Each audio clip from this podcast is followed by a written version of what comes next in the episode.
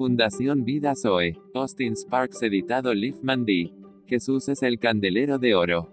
Parte 5. Aconteció después de la muerte de Moisés, siervo de Jehová, que Jehová habló a Josué, siervo de Moisés, diciendo, Ahora, pues, levántate, y pasa este Jordán, tú y todo este pueblo, a la tierra que yo les doy a los hijos de Israel.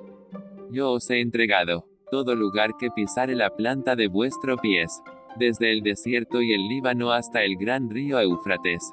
Toda la tierra hasta el gran mar donde se pone el sol, será vuestro territorio. Nadie te podrá hacer frente en todos los días de tu vida.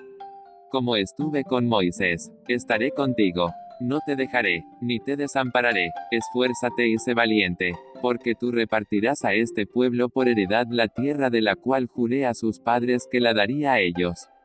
Solamente esfuérzate y sé muy valiente, para cuidar de hacer conforme a todo lo que te mandó, no te apartes de ella, ni a diestra ni a siniestra, para que seas prosperado en todas las cosas que emprendas. Nunca se apartará de tu boca este rollo que he forjado por tu habitar en el monte.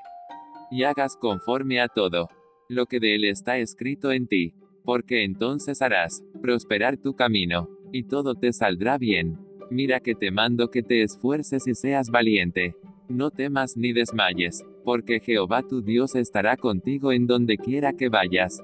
Y Josué mandó diciendo, Pasad por en medio del campamento y mandad al pueblo, diciendo, Preparaos comida, porque dentro de tres días, pasaréis el Jordán, para entrar a poseer la tierra que Jehová vuestro Dios os da en posesión. Extracto de Josué 1, 1 al 11 vemos Josué, Jesús, o Cristo, como el único candelero universal. Primero la tierra tienes que verla con los ojos del Espíritu. Vemos cuán difícil ha sido siempre la formación de este candelero de oro, totalmente de acuerdo a Cristo. En este comienzo vemos la gloria forjada por el Hijo de Dios, en todo su vivir humano, divino, al hacer todo lo que el Padre mandó, y nosotros por la ley del Espíritu de vida en Cristo Jesús, tenemos acceso al no apartarnos de su voluntad, ni a diestra ni a siniestra, para que seamos prosperado en todas las cosas. Vemos la declaración de Pablo. Mas, la Escritura lo encerró todo bajo pecado, para que la promesa que es por la fe en Jesucristo, fuese dada a los creyentes. Pero antes que viniese la fe, estábamos confinados bajo la ley, encerrados para aquella fe que iba a ser revelada y forjada. De manera que la ley ha sido nuestro ayo, para llevarnos a Cristo, a fin de que fuésemos justificados por la fe. Pero venida la fe, ya no estamos bajo ayo. Pues todos sois hijos de Dios por la fe en Cristo Jesús, porque todos los que habéis sido bautizados en Cristo, de Cristo estáis revestidos por naturaleza divina. Ya no hay judío ni griego. No hay esclavo ni libre. No hay varón ni mujer. Porque todos vosotros sois uno en Cristo Jesús. Y si vosotros sois de Cristo, ciertamente linaje de Abraham sois. Y herederos según la promesa. Con Cristo estoy juntamente crucificado, y ya no vivo yo, mas vive Cristo en mí.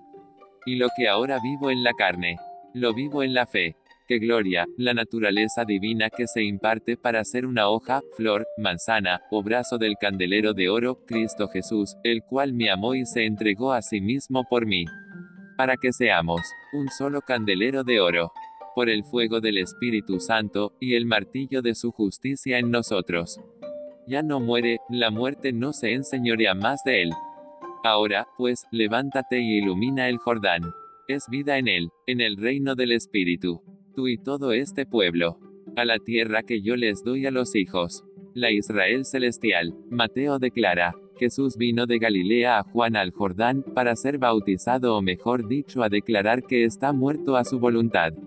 Mas Juan se le oponía, diciendo, Yo necesito ser bautizado o negar mi voluntad por ti, y tú vienes a mí. Vemos la declaración de Josué pasaréis la muerte. Esto es resurrección. Gloria.